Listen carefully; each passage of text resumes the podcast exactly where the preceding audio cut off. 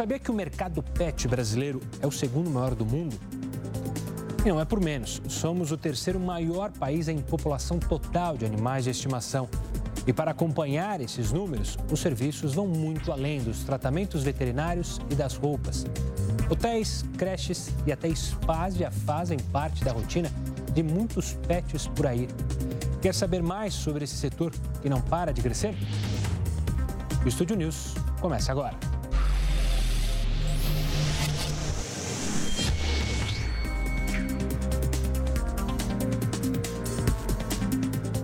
Para falar sobre esse tema, eu recebo José Edson Galvão de França, presidente executivo da Bimpet, a Associação Brasileira da Indústria de Produtos para Animais de Estimação. Seja muito bem-vindo, José. Eu já queria começar perguntando sobre esse mercado. O Brasil tem o segundo maior mercado pet do mundo, um setor que movimentou mais de 34 bilhões de reais em 2018. Como que você explica, como que é possível explicar tamanho destaque nesse mercado, mesmo em anos que o Brasil teve problemas econômicos? É, o mercado pet brasileiro, ele sempre teve em número de animais é, entre segundo e quarto comparado com o mundo. Ou seja, cães e gatos hoje é, representa, é, em relação ao mundo, nós somos o segundo lugar. Só os, os Estados Unidos é, que atravessa, a, a, tem mais população de cães e gatos.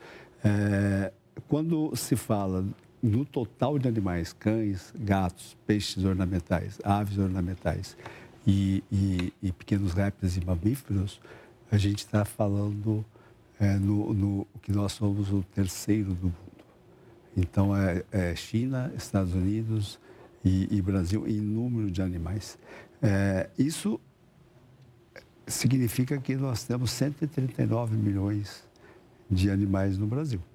Né? É, nessa evolução toda, e em 2013 o IBGE apurou os números de animais, oficial, é, não repetiu ainda a pesquisa, mas a gente acompanhou a partir daí, é, deu por volta de 132 milhões de animais, sendo cães e gatos é, a maioria. Ou seja, cães por volta de, de quase 50 milhões, agora na apuração nossa já vai para 54 milhões. É, quando pega gatos, é por volta de 24 milhões, mas a grande surpresa é aves, aves ornamentais e dá 39 milhões de, de aves ornamentais no Brasil. Então, em número, o gato não é o segundo, o gato é o terceiro. Olha daí só. vem peixes ornamentais e daí pequenos répteis e mamíferos por volta de 3 milhões, 2,7 milhões de. Então, é, esse é o, o, foco, ou seja, tem uma população muito robusta né, de, de, de, de, de animais que é, que é o, o, o, que merece os nossos cuidados, né? E daí toda essa mudança de, de 94 para cá, chegando agora mais aí quase 20 anos, é, começou a criar uma cultura de um brasileiro é, cuidar do, do animal. Né? Aí veio verticalização, população idosa, então com tudo isso foi criando uma, uma sedimentação que esses animais precisam ser bem cuidados. E e toda a evolução do mercado foi em cima disso. Houve investimentos muito pesados na indústria. Uh, o setor tem três, eh, nós chamamos a cadeia do PET, a cadeia do animal de estimação, são três pilares. Ou seja, o pilar da indústria, que produtos veterinários, alimento e acessórios, que são toda essa parte de caminha, toda a parte de vacina, de, de, de higiene e limpeza, que isso não existia anos atrás. Esse mercado foi segmentando. E é um mercado, é, me corrija se eu estiver errado, que ele pode atingir tanto pessoas de classes inferiores, movimenta tanto pessoas de classes inferiores, quanto aqueles que querem gastar muito dinheiro com o seu pet, ou seja, você falou das caminhas, tem gente que faz uma caminha que é praticamente uma cama para uma criança, e tem gente que consegue cuidar do pet, mesmo com um pouco dinheiro, mas dá um tratamento humano e vamos dizer assim, bem carinhoso com o animal, gastando pouco, né? É, o, o, mercado pet em 2019 está previsto por volta de 35 a 36 bilhões, que se compõe da seguinte forma: é, a parte da indústria de produtos, que são os produtos veterinários, alimento e, e, a parte de, de, de, produtos de cuidados, né? higiene, limpeza, shampoo, é, toda essa parte de, de tapete higiênico, que já é mais sofisticado, toda, toda essa parte, é, representa mais de 65% do faturamento desses 35, 36 milhões de, é, bilhões, desculpa, 35 bilhões de reais. É, isso, é, esses 35 bilhões nos coloca em relação ao mundo por volta é, de 5% do faturamento global no mundo, que é uma população de quase 1,6 bilhões, onde é, é dá 134 bilhões de dólares de faturamento. O Brasil representa o segundo lugar com 5 ponto, com 5 ponto 2% desse faturamento. Os Estados Unidos representam 40%. Daí vem o resto. Ou seja, então, é, é, esses números que você está falando, é, se a gente falasse que 20 anos atrás o mercado pet tinha uma influência na economia do país, acho que seria uma loucura dizer. Hoje em dia, eu posso dizer que o mercado pet tem uma influência na economia Hoje, brasileira. Hoje ele representa 0,36% do PIB. Nesse crescimento desses últimos anos, de 94 até agora, ele vem crescendo 7, 8% é, ou seja, sempre acima do, do PIB, do crescimento do PIB do brasileiro. Então, nós ocupamos definitivamente, é, é, há um tempo atrás, se falava muito da linha branca, que era o, a, a grande, o grande crescimento, o grande PIB. Nós já ultrapassamos. Então, Ou seja, hoje o mercado hoje, mercado ultrapassa, pet a, linha ultrapassa a linha branca. A parte de automação também industrial, que era um, um mercado forte, representando aí zero alguma coisa aí, também nós passamos agora. Então, consolidou-se essa posição nos últimos anos. E se você pegar o histórico nosso de crescimento, a gente veio 7, 8, até 12, 13, 14, determinado ano né, de crescimento. Isso nos deu, aí, em sete anos, 49% de crescimento, muito acima do, do PIB. Não dá para se comparar. Então, a, a, o, o ponto importante aí, da, o porquê disso, é que se montou uma indústria de primeira linha, a indústria nacional hoje, tanto de acessórios, produtos veterinários, e a parte é uma indústria nacional, né? principalmente na área de alimentos e na área de, de pet care, em que eh, se investiu muito em termos de capacitação. Hoje a gente produz produtos no mesmo nível do mundo. Para você ter uma ideia, em 2004 a gente não exportava nada.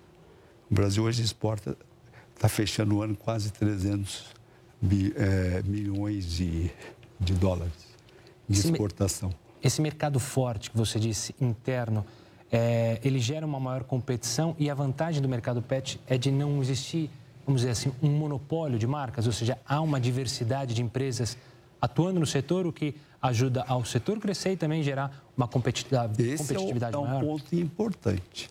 Né? Quando a gente está falando dos três pilares, que é a, a indústria, o, o, comércio e varejo, que daí envolve todas as lojas, envolve todas as, as lojas especializadas, que são as chamadas pet shops, mais de 31 mil, é, envolve também todas essas redes de, de, de, comércio, de comercialização, clínicas veterinárias, serviços.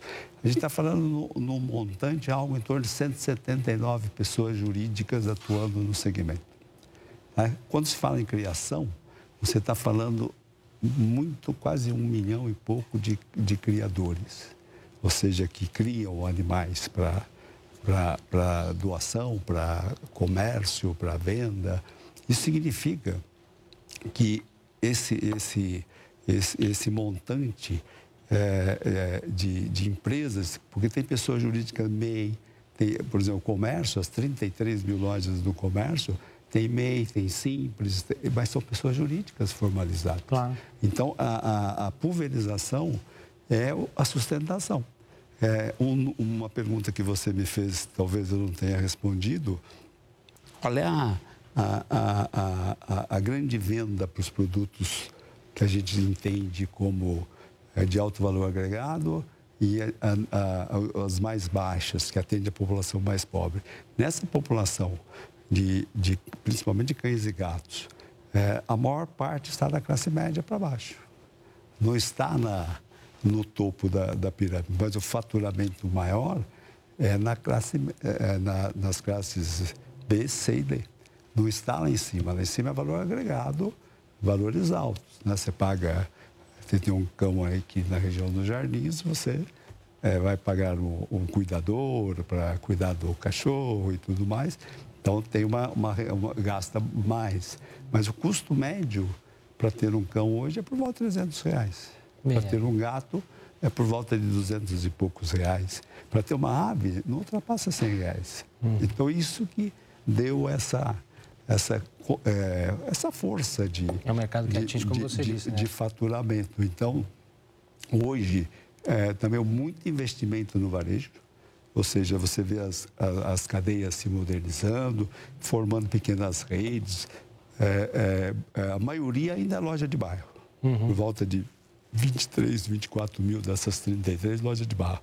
De bairro. Mas há uma tendência de formar-se redes.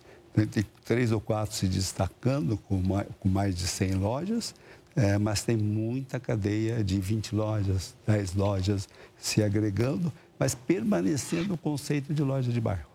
Ou seja. Eu, eu queria entrar agora, é, José, no, na questão da alimentação, na questão da indústria da alimentação. É, muito se fala sobre rações que contêm transgênicos, ou seja, rações que ali contêm alimentos modificados geneticamente. A sociedade nossa está passando por uma fase em que muitas pessoas é, aderem à alimentação vegana e também é, querem que seu animal seja vegano. Eu queria que você falasse um pouco sobre o risco dessas rações, se há de fato risco nessas rações que têm transgênicos e também sobre esse novo mercado que se abriu, né? Uma alimentação vegana para os animais pet. É, o, o, quando se fala nessa linha de conceito de alimentação, é, nós, na verdade, hoje a gente tem o alimento industrializado, que a gente não recomenda alimentação caseira, ou seja, alimentação caseira não balanceada, ou você, a sobra de mesa, que é a, a sobra da tua mesa alimentar o cachorro, é, a pior do, é o pior dos mundos. Porque a nossa fisiologia não é a mesma do animal. Não é a mesma do animal. Então, o animal tem outra, outra necessidade calórica, de vitaminas, de minerais. Se pega um cão, tem uma. Se pega o um gato, tem outra. Se pega a ave, tem outra. Então, tem toda uma composição que você dar qualquer sobra da tua mesa, você pode até matar, né? conforme a, a, a, o, o, tipo de alimento que você dá. Então, e pode engordar, e pode sair fora da, da, da linha, porque a alimentação do pet, do cão, do gato, do peixe, e da ave e do, e do réptil, ela tem que ser baseada na fisiologia daquele, daquele animal. Ou seja, e com o conceito de longevidade. É diferente de eu tratar um, um boi, uma vaca, é, que tem objetivo de produção. O objetivo é que ele vai viver na minha casa, seus 15, 20 anos, então eu tenho que cuidar dele para ele viver o mais possível. Porque perder um animal, né, principalmente se tem crianças em casa. É traumático. Você tem que fazer o. o né, sofre pra, bastante. Claro. Então, a, o objetivo é alimentá-lo bem. Então, por isso que esse conceito de alimento completo, né, que é o alimento industrializado, ele pode ser natural também, porque a base dele é toda a parte de. de hoje, se você pega o alimento completo, você está falando por volta de 40% de produtos de origem animal, né, porque o cão e o gato, principalmente, precisam de proteína animal. Está falando por volta de 60% é, por cento mais ou menos de, de proteína vegetal, que vem da onde? Do milho, que vem da, da é, principalmente milho, arroz, esses grãos de maneira geral. Soja muito pouco usado para cães é. e gatos por causa da situação. Soja, ela gera gases, né? Uhum. Então, normalmente, praticamente não se põe soja. E, e, e por volta de 10% é enriquecimento de vitaminas e minerais. Então, se você botar um milho que é orgânico, que é isso, que, que tem toda a sustentabilidade dele, ele é considerado um alimento natural. Uhum. E a única coisa é que você moe ele, pra, mas ele vem do cuidado lá na, na, origem.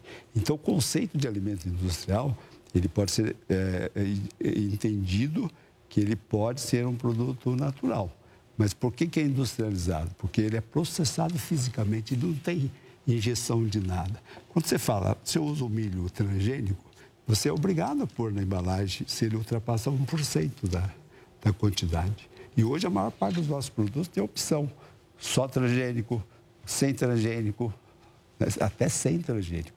Então, é o consumidor final que, que, que decide qual que ele quer. Só olhar a embalagem, está lá constando é, é, lei, é obrigatório. Uhum. Junto com o seu veterinário, ali decidir a melhor alimentação. A melhor alimentação. Porque a questão dos, dos transgênicos, a gente hoje, para ter um produto sem transgênico, 90% da produção nacional é transgênica. Uhum. Do mundo, não é só aqui no Brasil e do mundo.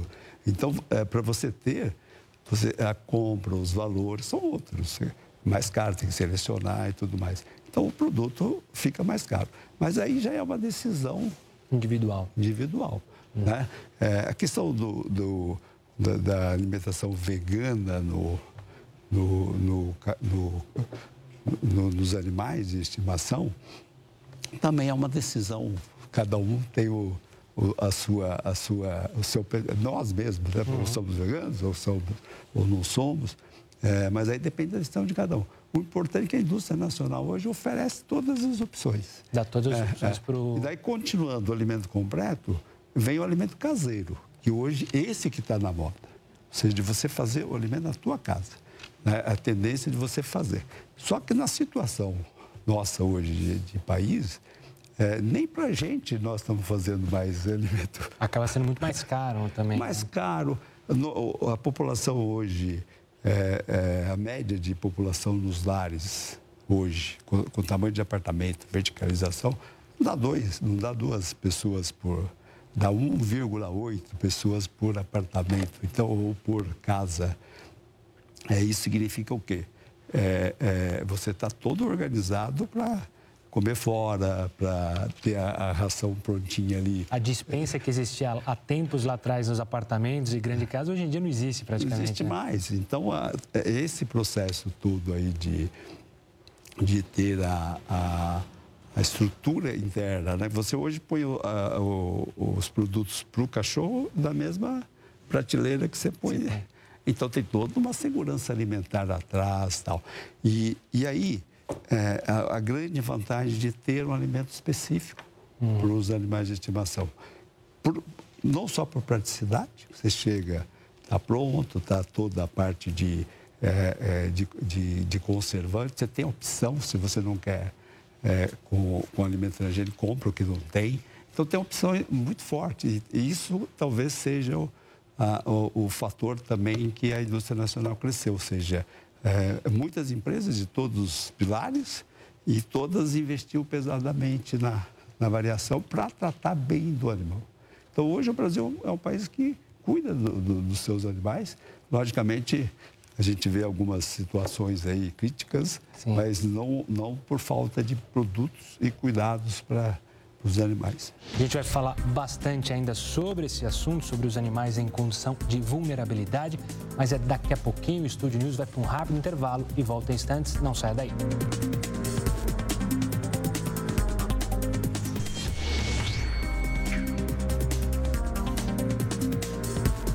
Estúdio News está de volta e hoje eu recebo José Edson Galvão de França, presidente executivo da BIMPET, a Associação Brasileira da Indústria de Produtos para Animais de estimação. José, eu queria falar, entrar rapidamente num tema sobre a questão de adotar e comprar. Muito se fala sobre essa questão hoje em dia da adoção de animais, de estimação. Como que a Bimpet avalia essa questão? A Bimpet entende que o comércio de animais que é feito no mundo todo de estimação é, é uma necessidade, ou seja, quem cria o animal, ele tem custos ele precisa se estruturar tecnicamente, ele precisa ter veterinário, ele precisa é, é, seguir regras de bem-estar animal. Inclusive, nós temos um manual publicado, é, manual de, de, de bem-estar é, para criação, cuidados para criação. Então, tem que seguir todas aquelas regras, que, inclusive medidas de canis, uma série de, de, de itens, canis e gatis, que tem um custo. Então, quando se produz com essa, é, é, tem um animal com essa finalidade de criar e colocar no mercado, ele precisa é, é, poder vender o animal. Nós entendemos o animal como um, um, um, um ser senciente, né? E que ele é, precisa dos cuidados do homem. Ou seja, a relação desses animais de estimação com o homem é, é, é, é frutífera para os dois. Ou seja, a, a, nos ajuda, ajuda o humano na sua é, melhora de, de, de, de, comportamento, de cuidado, de amor, de relação, como ajuda o, o, o, o animal com os cuidados que ele precisa de alguém. Ele não consegue é, ter mais o alimento dele hoje, ou seja, precisa pôr na hora, no momento e, e toda essa situação. Então, é dentro desse, desse contexto que nós somos e defendemos mesmo a, a, a possibilidade de, ou seja, que a legislação brasileira continue permitindo o comércio de animais. A posse, a gente já entende que é num caso de abandono. E por isso nós fazemos campanhas pesadas, trabalhamos para a posse responsável. A posse responsável é a solução. Se eu tenho o que um animal. Seria essa posse responsável? Posse responsável é o, o, quem adota ou quem compra um animal e entender que a vida dele é 18 anos e se ele pega o animal em uma determinada circunstância, não é porque eu, ele tem que projetar que esses próximos 18, 20 anos ele tem que ter cuidado com ele. Não vai abandonar simplesmente porque mudou o estilo de vida dele. Então, posso ser responsável é saber. É, eu quero ter um animal e ele é importante para mim por isso, ou porque eu tenho filho, ou porque eu estou mais idoso, ou por qualquer razão. Mas eu, se eu pego, eu não posso jogar fora. Ou seja, estou é, é, jogando um ser vivo. Claro. Né? Então, a posse responsável é, é o grande segredo. Significa o quê? Trabalhando a posse responsável, diminui enormemente o abandono nas ruas.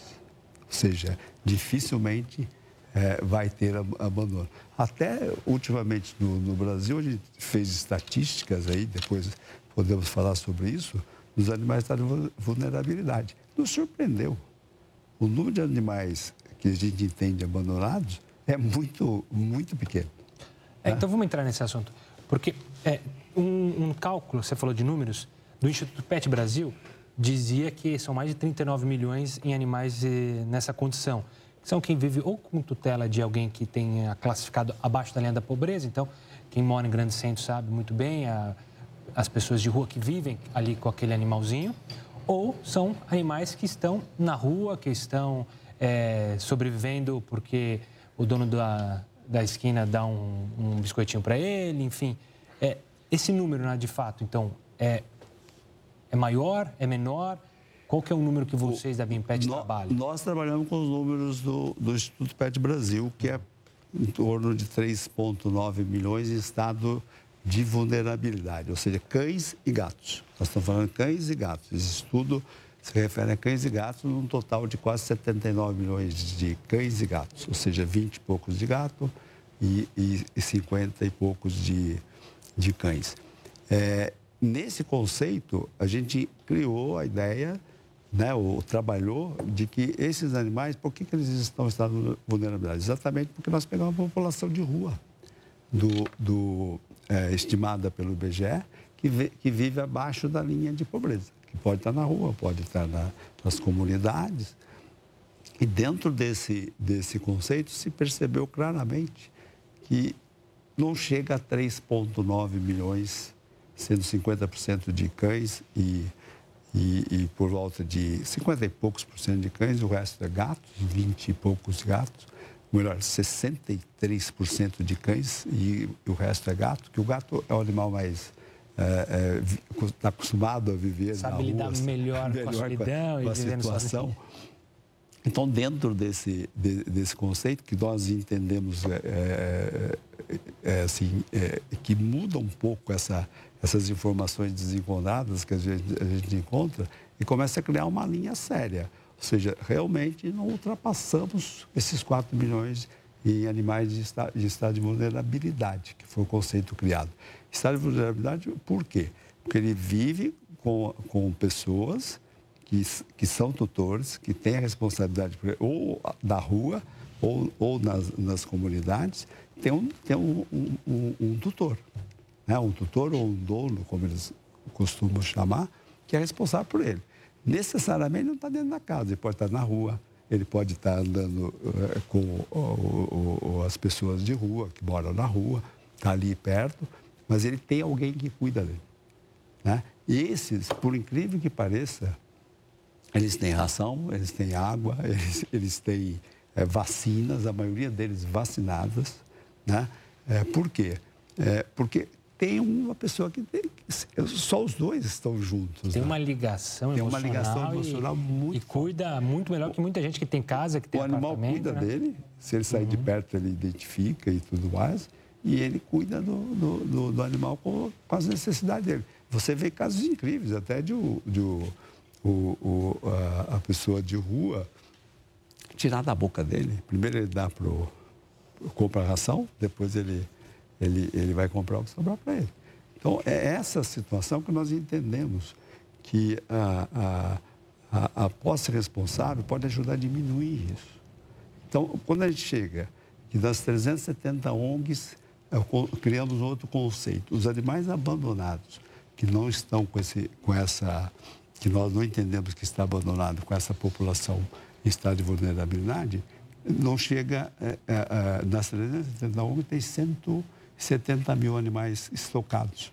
Ou seja, essas ONGs que são criadas é, para tratar esses animais para uma futura adoção, de 360, então... 370 elas... ONGs, uhum. é, é, eles, eles estocam por volta de 170 e 170 mil cães e gatos. Possivelmente, às vezes, os animais estão em situação pior dentro de algumas ONGs, não, não tem, de todas, claro, ele mas... Ele não tem uma, uma pessoa, quer dizer, ele tem um tutor, mas para mais de 100, porque o que tem menos das 370 ONGs, ah, as menores têm até 100 animais.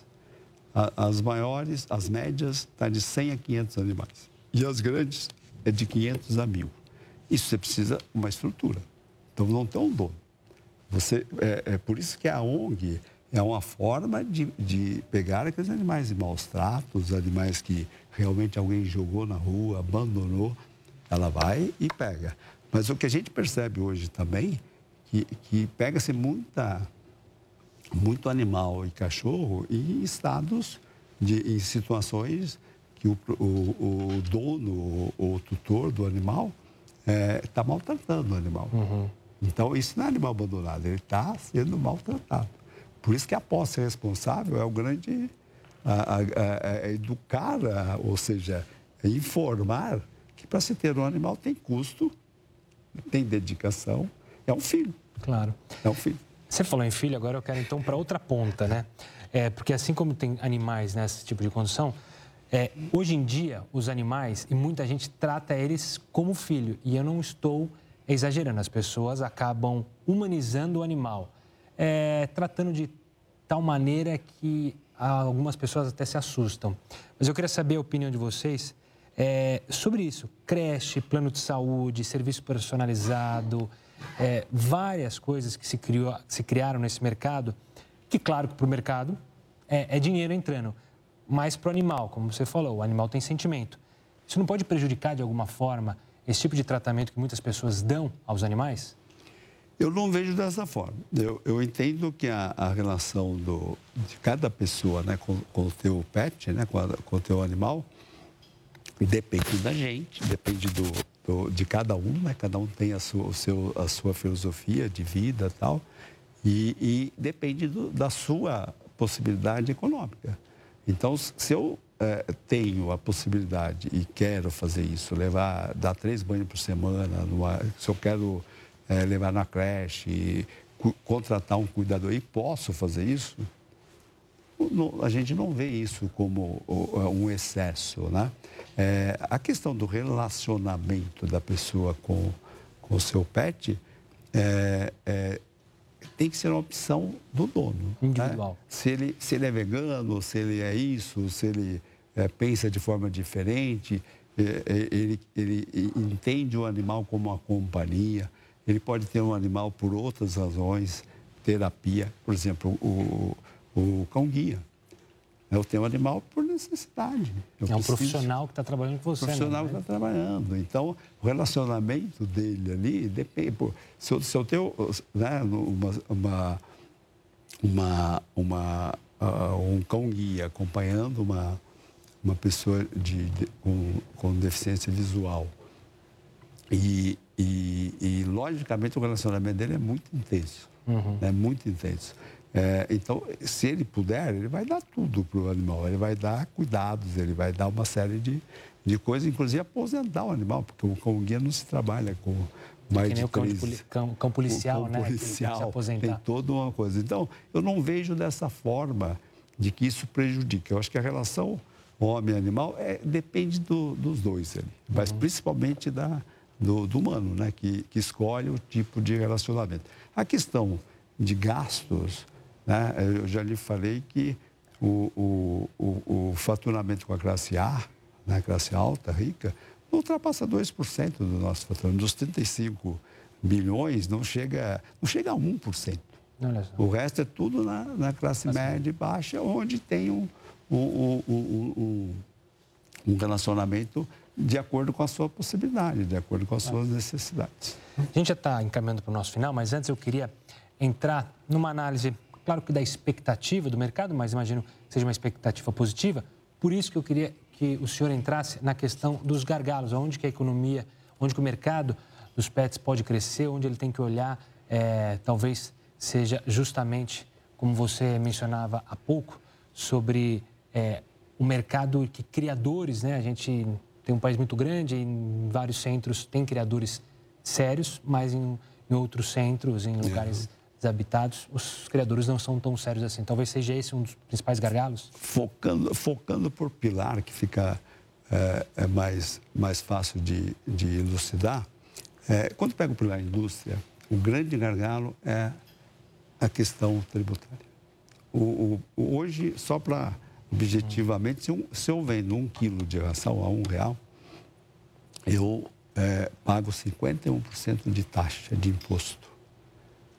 É, ou seja, 50 centavos vai para a taxa, IPI, ICMS, federais, municipais, municipais federais e estaduais. Isso encarece enormemente. É um dos gargalos que nós temos na indústria, ou seja, principalmente indústria de alimentação, indústria de produtos de higiene e limpeza e, e produtos veterinários, que significa é, que nós precisamos daqui para frente realmente de uma reforma para isso e é a única forma de resolver, porque senão a gente não atinge. Nós temos um potencial hoje de quase 7 milhões, esses 139 ou 140 milhões de animais tem um potencial de, de 7 milhões de toneladas de ração, um pouco mais de 7 milhões. Nós só comercializamos 2 milhões e 850. Então significa que tem uma parte da população animal que está comendo sobra de mesa, está comendo comida é, da mesa das pessoas, é, principalmente da mesa das pessoas, que é um grande, um grande volume. Então esse seria para você um, esse um é um, gargalo. É um gargalo enorme. O outro é a essencialidade, e isso está muito ligado ao conceito de, de que alimento para animal de estimação ele tem que ser essencial. Se não tiver alimento, o resto tudo não tem sentido. O, o animal é, não, não, não, vai crescer, vai pegar vai doença e tudo mais. Então, esse, esses dois pontos, o conceito de essencialidade, brigar por, que é o que nós estamos fazendo, ações para uma legislação de reforma e uma lei que defina toda essa questão aí de que o animal de estimação, ele, ele tem como necessidade número um o, o alimento. Então, não taxar esse tipo de, de, de alimento. Tá? Quando vai para a criação, você já vê é, uma situação aí é, é, é, onde se atua exatamente na questão de possibilidade de comércio de animais, possibilidade de cuidado, o que, que é uma criação, é, qual, não tem um marco regulatório dizendo, olha, um, um, canil, um gatil é, profissionalizado, treinado, com todas as necessidades dele, seguindo regras regulatórias, isso é um gargalo. E esse é um, uma, uma, uma, proposta, inclusive no Congresso Nacional, é, de uma lei que defina a cadeia de, de PET. E qual é o gargalo em cada desses, desses pontos. No caso específico de criação, a gente vê essas proibições. Ou seja, tem município que quer proibir criar o cachorro, o gato, se, se não criar, o que, que vai acontecer?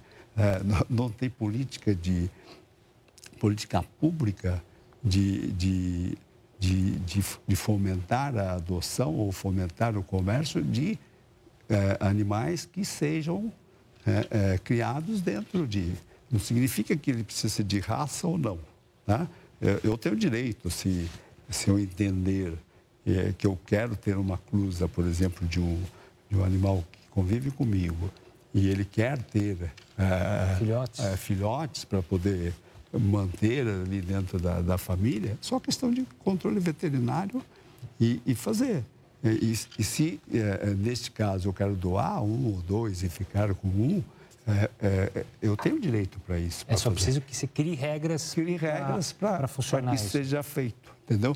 Então, é dentro desse, desse conceito que a gente é, trabalha, é, ou seja, esse gargalo de faltar uma, um marco regulatório na criação. E o outro é o comércio. O comércio de, é, que são as pet shops, né, que hoje representa muito no, no mercado. É, é, tem mais de dos 160 mil estabelecimentos que tem no mercado vendendo no comércio, tem 33 mil lojas, tem mais de 86 mil, 89 mil supermercados hum. que vendem esses produtos, ração e tudo mais. Na soma disso tudo, clínicas veterinárias, hospitais veterinários, é, por volta de 170 mil estabelecimentos comerciais, onde o pet shop pesa muito. Ou seja, ele representa mais de 50% do, das vendas. Quando você pega toda essa rede de supermercado, não representa 6% do faturamento do setor. É bastante, mas não é o grande, o grande ponto. Então, no comércio, nas lojas, no varejo, é a profissionalização. Ou seja, a gente tem que investir em profissionalização. Não importa se é loja pequena, se é rede, mas é a capacitação para ele tratar o, o, animal. O, o animal. bem né, e ter bastante opção de produto. Então, são esses três pontos que José, a gente entende. Obrigado pelo papo. Foi um prazer falar sobre esse tema e que o mercado continue a crescer e que a gente chegue nessa profissionalização que você tanto mencionou. Obrigado pela participação. Muito obrigado pela oportunidade. Estúdio News fica por aqui. Eu recebi José Edson Galvão, de França, presidente executivo da Associação Brasileira da Indústria de Produtos para Animais de Estimação. Você pode acompanhar essa entrevista também pelo Play Plus. Semana que vem tem mais. Até lá.